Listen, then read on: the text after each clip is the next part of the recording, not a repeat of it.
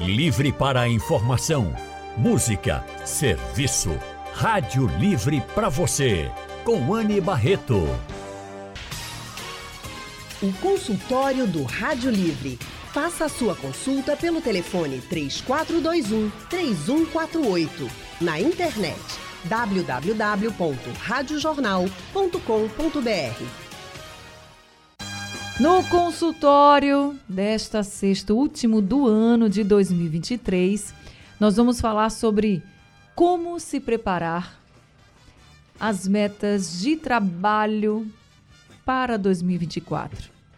Isso vale, viu, gente, para todo novo ano que chega. O que, que a gente pode fazer para atingir os objetivos? Como a gente pode preparar essas metas para melhorar nossa performance profissional e o mais importante, cumprir essas metas, porque às vezes a gente até sabe fazer as metas, mas cumprir é difícil, né, gente?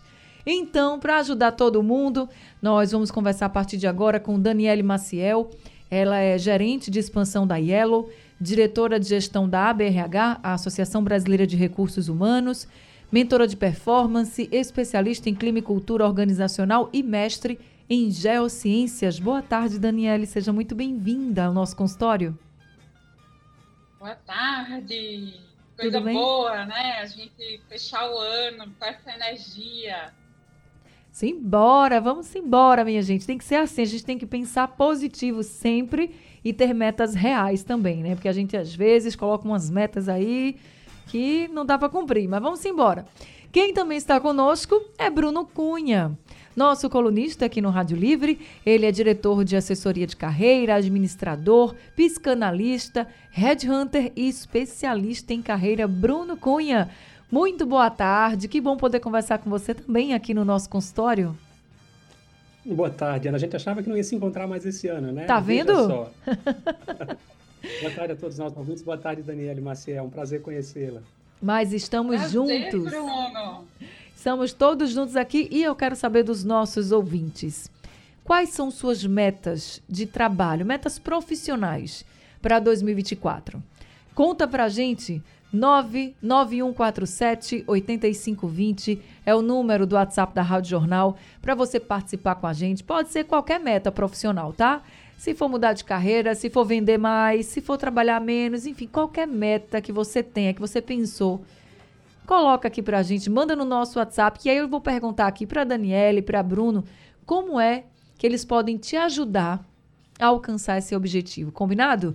99147 8520 é o número do WhatsApp da Rádio Jornal. Eu tenho quase certeza que uma das principais metas, Bruno Cunha, dos nossos ouvintes é conquistar um emprego. Tem muita gente ainda desempregado e tem gente que pode até estar tá empregado, mas não está feliz assim. Então pode ser assim, né? Conquistar um emprego bom, daquele que todo mundo quer. Então, Bruno Cunha, vou começar com você. O que fazer já de primeiro passo para conseguir esse novo emprego em 2024? Anne, o primeiro passo é a gente se reconhecer enquanto profissional, é identificar o nosso grau de empregabilidade. Como é que nós estamos sendo vistos pelos RHs, né? Como é que estão as nossas qualificações frente aos nossos objetivos e principalmente como é que a nossa experiência é percebida frente aos nossos concorrentes, né? É muito comum o profissional que está buscando recolocação, ele não ter uma visão ou ter uma visão míope é, do seu próprio grau de empregabilidade. Então, o primeiro passo é a gente identificar quem somos para o mercado de trabalho. Aí a gente começa, sem dúvida, a definir um planejamento muito mais direcionado, muito mais assertivo e, principalmente, suscetível a uma concretização, a uma realização de fato. Né? Tem muitos profissionais, Anne, perdidos nessa busca da recolocação, pensando em se recolocar em 2024, porque muitas vezes se coloca para vagas, para níveis hierárquicos, cargos, oportunidades que não estão de acordo, não são aderentes à sua própria trajetória. E aí é uma perda de tempo, é, uma, é, é um, grau, um, um, gasto enorme de energia, e isso tudo vai gerando sentimentos e emoções negativas. Por exemplo, a frustração de não estar conseguindo, né? ao mesmo tempo a, a desmotivação né? frente a, esse, a esses obstáculos, e aí isso tudo começa a minar a nossa evolução dentro desse, dessa jornada frente à nossa meta. Mas eu gosto sempre de começar a falar de meta, Anne, eu acho que é bem legal a gente diferenciar aqui para os nossos ouvintes a diferença entre meta e objetivo, né? Eu gosto muito de fazer essa diferenciação. É, meta é um alvo geral, é o resultado que a gente pretende alcançar. Por exemplo, eu quero me recolocar em 2024 num emprego bom, numa empresa de grande porte, num cargo X e num salário Y. Ok. E o que seriam os objetivos? Seria exatamente especificar passos para que a gente possa transformar em etapas. Então, primeiro, eu vou ter que elaborar um bom currículo. Isso é um objetivo. Segundo objetivo, ampliar minha rede de networking, usando lá o LinkedIn, por exemplo, né? Quantas conexões e quanta, quanto, como é que eu vou ampliar esse meu network e ganhar essa visibilidade? Segundo objetivo. Terceiro objetivo, me preparar bem para uma entrevista. Então, veja, meta é algo global, né? Se a gente está trazendo aqui como exemplo, né, para os nossos ouvintes, meta é algo global, é algo que direção, dá uma direção geral para onde a gente está indo. E o objetivo é o meio específico, ou seja, pelo qual a gente planeja alcançar essa direção. Então, acho que a gente já começa, né, Daniele, a falar de a diferença entre meta e objetivos. Eu acho que é um grande caminho para a gente poder aqui, né, continuar a nossa, o nosso debate sobre esse assunto. Daniele, você pode também complementar aqui para os nossos ouvintes que querem conseguir um novo emprego em 2024? Sim, eu, eu acho, inclusive, quando a gente faz essa diferenciação, tem um ponto bem importante, é que às vezes a gente fica tão angustiado, né? E, e eu posso dizer tranquilamente que eu já estive nesse lugar, isso é legítimo, essa angústia, né? Da gente não, ter ainda, a gente tá perdido, né? Então, começar, como o Bruno falou, nesse, nesse primeiro nessa identificação, né? É, de onde a gente está e para onde a gente quer ir. E, e, quando a gente fala do objetivo e, e, da meta, eu acho que a gente não tem a meta vazia, sabe? A, meta distante daqueles valores que a gente tem. É, é muito importante que ela seja coerente com o que a gente quer às vezes a gente estabelece metas, né, e principalmente ligada ao emprego, pelo, pela angústia de querer resolver logo, e a gente vai se distanciando daquilo que a gente realmente gostaria. Então, primeiro a gente saber qual é, é como a gente pode se dimensionar no mercado, né, que é isso que o Bruno trouxe, né, como que a gente pode se dimensionar, para isso a gente precisa saber aonde a gente está, como a gente está, mas é importante também que valores que nos sustentam, que valores é, é, que, nos, que nos mantêm firmes, até nos momentos, e isso é muito importante, até nos momentos que a gente não tem, não está conseguindo alcançar, né? Então tem algo que é muito maior, que é aquilo que são os nossos valores, é aquilo que vai estruturar a gente e manter a gente firme, mesmo nos momentos difíceis. E tem algo que eu acho que está muito ligado também, quando a gente está pensando nessa meta do emprego, né, do, do querer e, e do conseguir. E Bruno trouxe muito essa frustração dos vários nãos que a gente vai recebendo, das, da, né, das várias tentativas. É, o movimento ele precisa ser constante. Né? A gente não pode ir para a inação por causa da frustração. Então, esse movimento, olha, eu não consegui hoje, mas tu tenta, você vai, você vai mandar mais currículo, você vai conversar. As conexões são bastante, são, importantíssimas, uhum. né? E a gente manter uma imagem, a gente estar tá junto das pessoas. Primeiro, a gente começa com as pessoas que a gente conhece, né? E aí, essas conexões, elas vão trazendo para a gente essa, essa torcida, inclusive, para que a gente alcance essa meta, esse objetivo. Eu acho que dividir é muito importante também. Tem uma pergunta que sempre chega aqui, eu estava até olhando agora, porque é a questão de como se destacar, principalmente hoje, quando você envia currículo pela internet, por exemplo. É, Daniele falou aí que você vai enviar o currículo, você pode receber um não, mas você vai enviar outro e você vai enviar outro. E tem muita gente, eu já conversei com pessoas que disseram assim: olha, eu já mandei 30, 40 currículos para diversas empresas e ninguém me chama.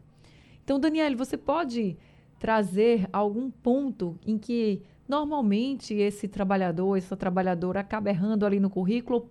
Por que é tão difícil se destacar nesse meio digital, quando a gente está falando em enviar o currículo para uma empresa, porque é mais prático, mas tem gente que não acredita que vai dar certo, porque não está sendo visto, porque está no meio ali de um monte de currículo. Então, como se destacar? Você disse uma coisa bem importante agora sobre ser visto. Né? Eu acho que a gente.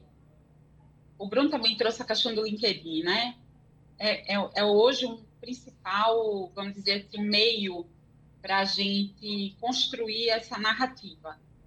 O que é construir a narrativa? É a gente trazer é, o que, que a gente pensa sobre aquilo que a gente faz, o que, que a gente compartilha, o que, que a gente tem lido, o que, que a gente pode escrever sobre aquilo que a gente entende, sobre, enfim, sobre tudo que a gente tem, vamos dizer assim, corroborado uhum. com, com o que a gente acha certo, dentro daquilo que a gente faz. Hoje, se a gente não faz isso, a gente não é visto. Eu já não sou headhunter, tá? Mas estou no meio, né, de headhunters. Então, o que a gente mais vê é que essa procura, e eu já fui achada, justamente por aquilo que eu escrevo, por aquilo que eu posto, por aquilo, no LinkedIn. Então, as redes sociais, não só o LinkedIn, as redes sociais em geral, é muito importante que você tenha um compromisso né, com o seu dimensionamento, com, com o seu posicionamento. Você é a sua primeiríssima marca né? Esse compromisso é com você. Então, como é que eu me destaco? Criando oportunidades. Então, sendo voluntário é, em alguma categoria de classe da sua área, buscando né, contatos. Olha, de repente não tem um emprego, mas você pode, de repente, pensar numa, numa oportunidade temporária.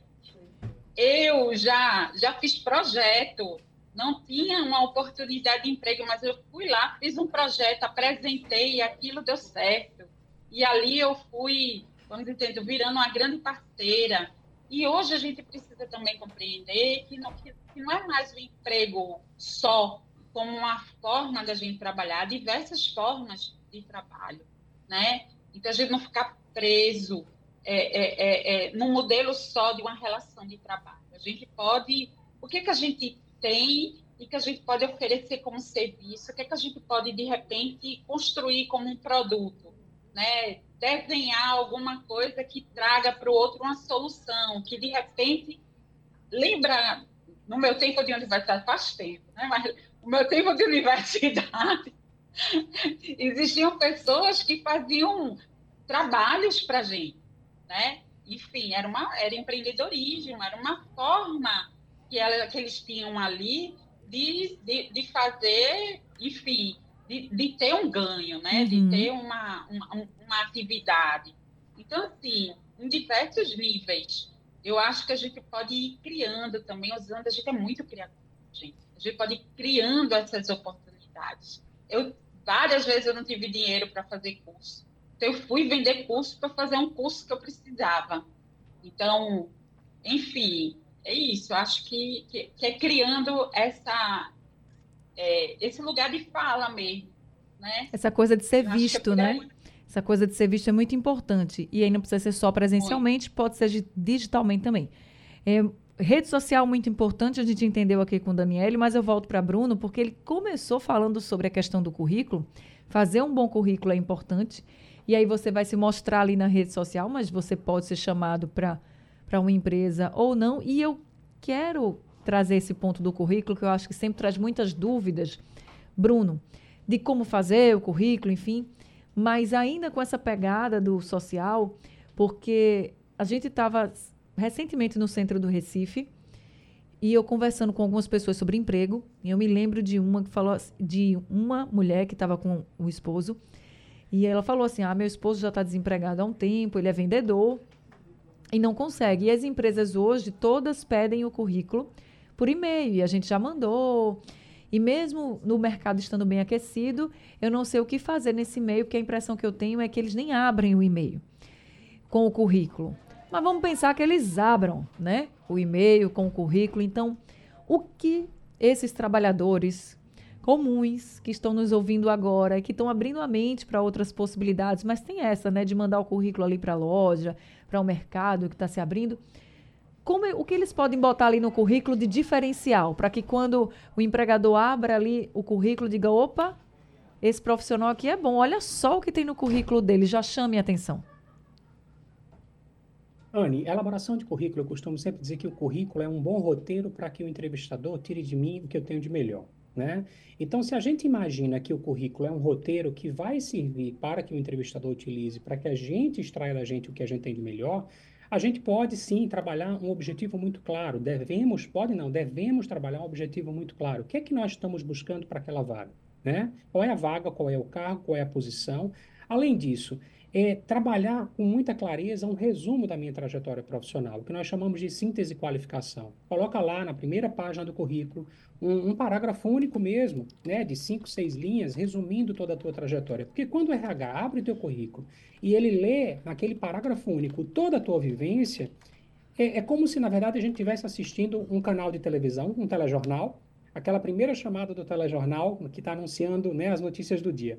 Se aquelas notícias forem atrativas, a forma como eu relato aquelas notícias, veja, eu não vou mudar de canal. Então, da mesma forma, esse conselho serve para o profissional.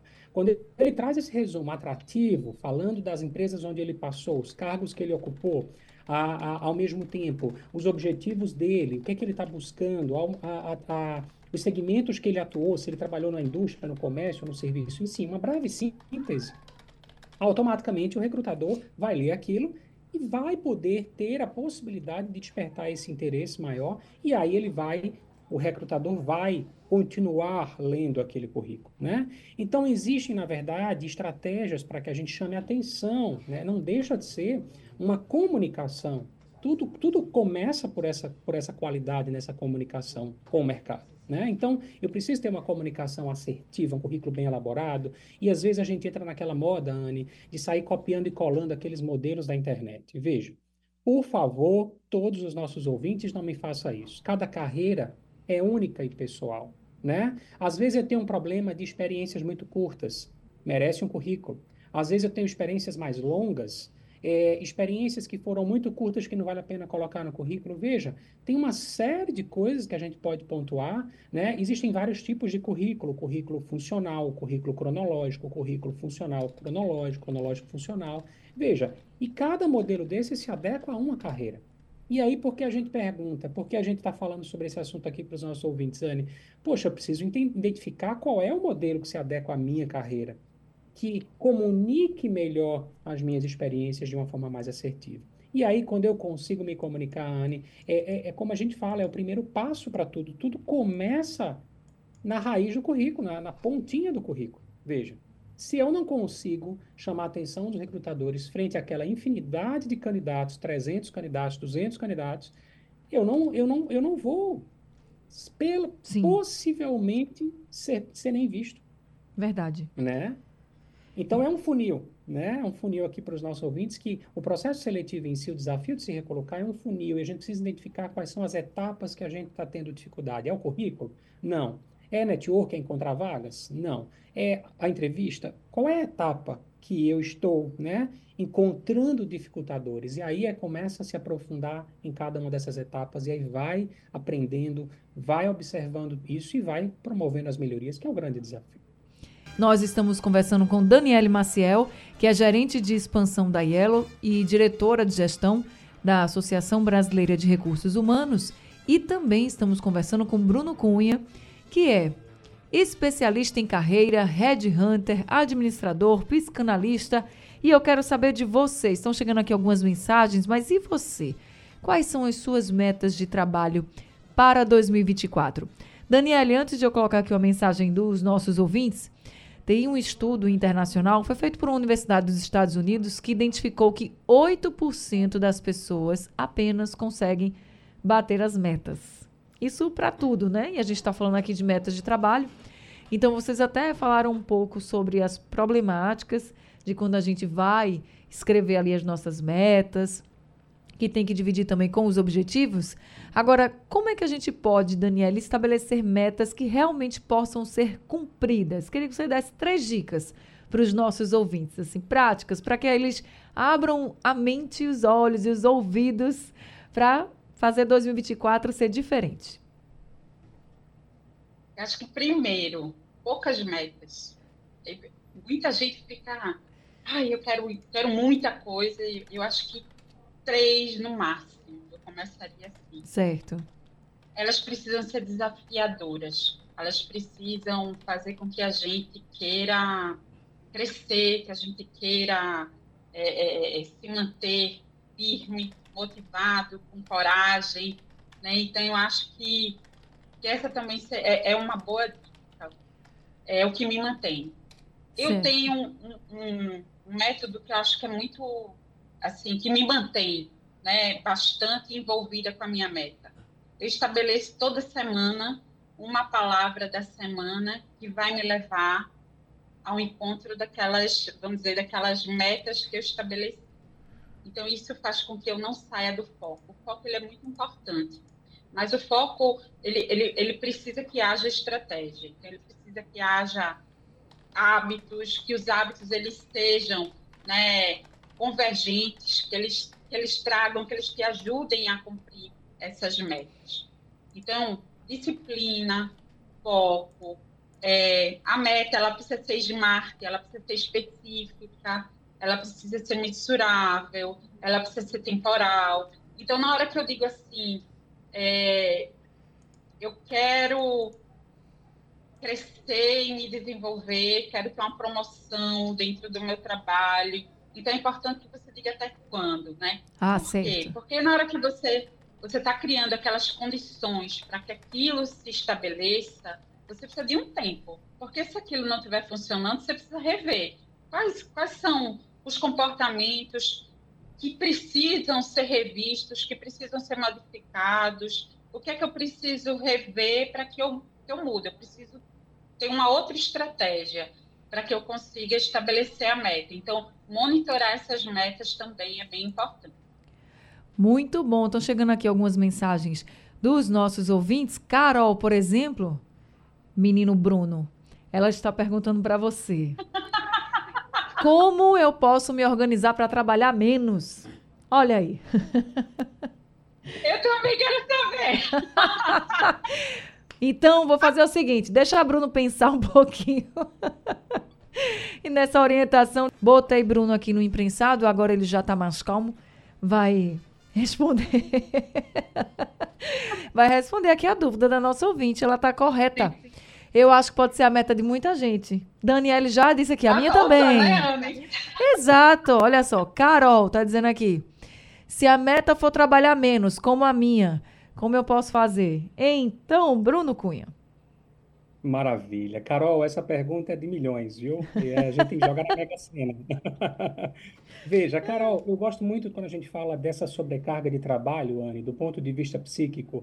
É, sempre que nós temos um sentimento de que nós estamos trabalhando muito, é sinal de que a gente precisa reavaliar algum, algumas coisas, né? Às vezes, por exemplo, eu vou citar um exemplo aqui para Carol que está nos ouvindo. Às vezes a gente decide correr na Avenida Boa Viagem 15 quilômetros, mas a gente se preparou para correr 5, né?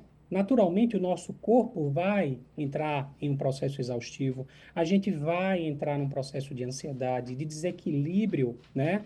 É, físico e emocional nessa jornada em busca dessas metas. Então, se eu tenho uma meta de trabalhar menos, eu vou, eu vou, eu vou mudar a meta da Carol. Olha que ousadia, né? Eu vou mudar a meta da Carol. Antes dela pensar em trabalhar menos, eu diria que a meta deveria ser se sentir mais produtiva. Olha que legal, né? A partir de que eu tra tra transfiro essa meta para eu me sentir mais produtiva, eu passo a avaliar as minhas competências eh, em relação ao trabalho que eu estou desenvolvendo, a alinhar e dar um equilíbrio maior ao nível de esforço que eu estou fazendo frente às minhas atividades, atribuições e responsabilidades na carreira, né? Ah, na vida profissional como um todo.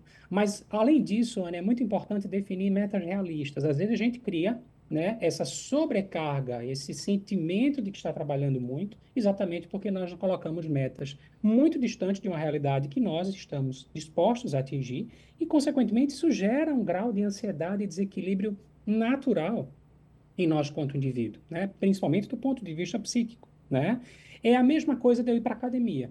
Eu vou para a academia e eu quero perder 10 quilos em um mês, 5 quilos em um mês. Tem gente que comete essa loucura. E aí veja, a exaustão que entra esse indivíduo frente a esse processo, né? Ele não vai querer mais continuar para academia, naturalmente.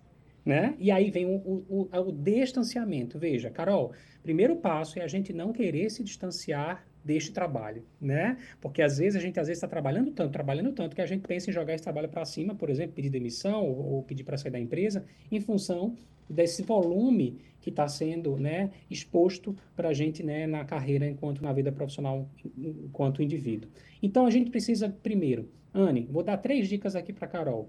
Primeira coisa, avalie suas competências frente àquilo que você está fazendo, para a gente tentar regular isso e diminuir esse distanciamento, né? Se as minhas competências estão ok, pensa em metas realistas.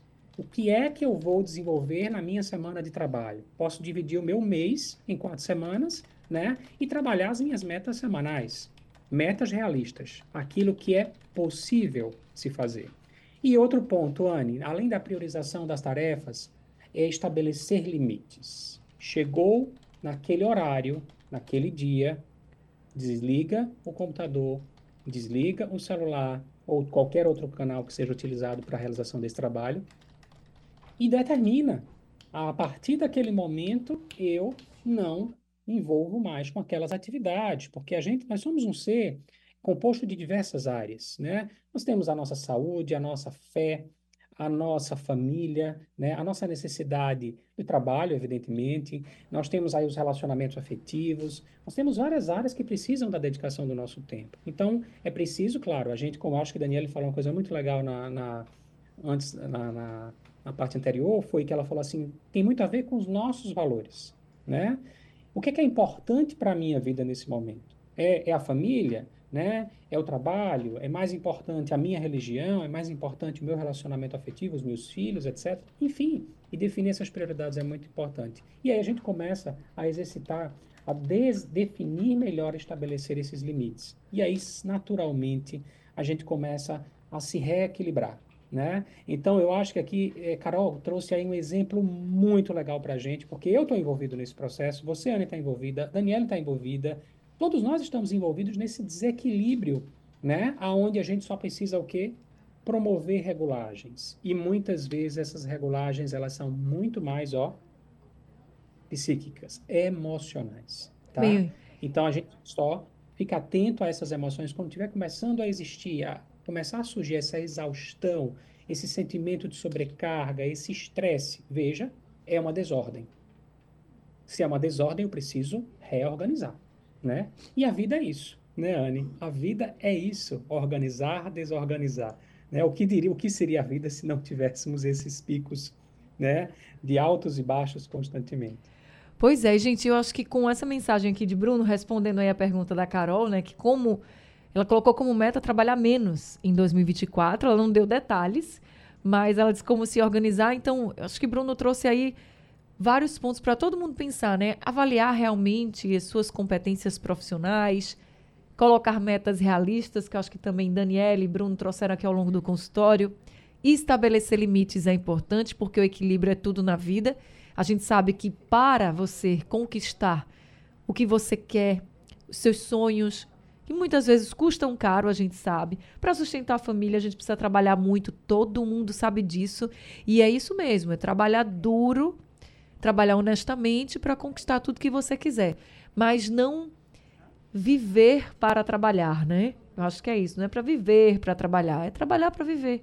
E aí você fazer esse equilíbrio que Bruno tanto trouxe aqui. E Daniele também falando muito para a gente de tudo que a gente pode fazer para a gente conquistar os nossos objetivos e alcançar as nossas metas.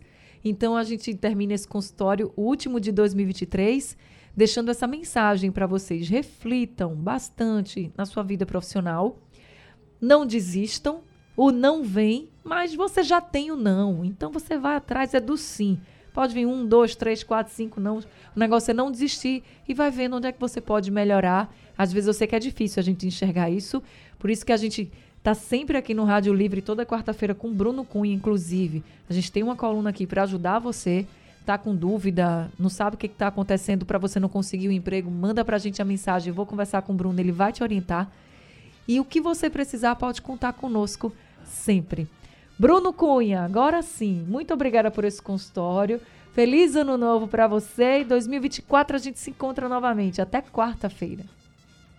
Até, Anne. Feliz ano novo para você, para toda a nossa produção aí da, da Rádio Jornal, toda a equipe e para todos os nossos ouvintes, né? Entrar o ano novo com muito otimismo, com muita energia positiva, acreditando, né? Eu acho que a fé é um instrumento é, que nos leva a muitos lugares que nós desejamos e principalmente, né? É, rever aí essas metas, rever esses, esses desafios, esses, esses, esses objetivos. É sempre bom para que a gente possa realmente não se, não se tornar, na verdade, é, uhum. vítima do acaso e sim protagonista da nossa própria história. Isso. Daniele, muito obrigada também por esse consultório. Mais uma vez conversar com você, sempre maravilhosa, uma energia incrível. Obrigada, Daniele. Feliz 2024. Oh, feliz 2024 para você também. Foi um prazer conhecer o Bruno. Ô, Bruno, prazerzão.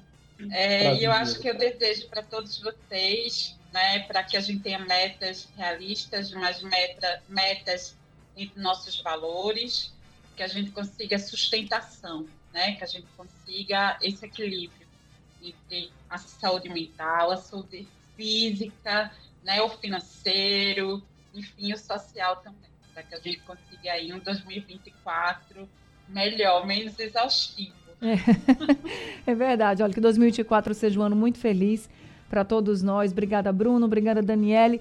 É isso que eu desejo para todos os nossos ouvintes também, que 2024 seja um ano muito feliz, um ano tranquilo, que a gente tenha mais paz dentro de nós, dentro da nossa casa, do nosso trabalho, na nossa vida, no nosso mundo, é que a gente tenha mais paz no mundo, realmente estamos precisando. Os desafios, eles vêm, mas vêm para serem realmente vencidos. Então que a gente tenha muita tranquilidade para vencer esses desafios que a gente possa passar por eles e que tenhamos muita fé também, pra, porque a fé nos fortalece. E com saúde e com fé, a gente sempre segue em frente. Que 2024 seja um ano muito feliz para todo mundo, que seja um dos melhores anos da sua vida.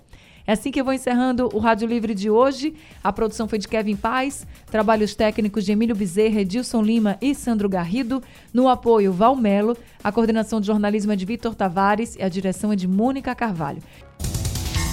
Sugestão ou comentário sobre o programa que você acaba de ouvir, envie para o nosso WhatsApp 99147 8520.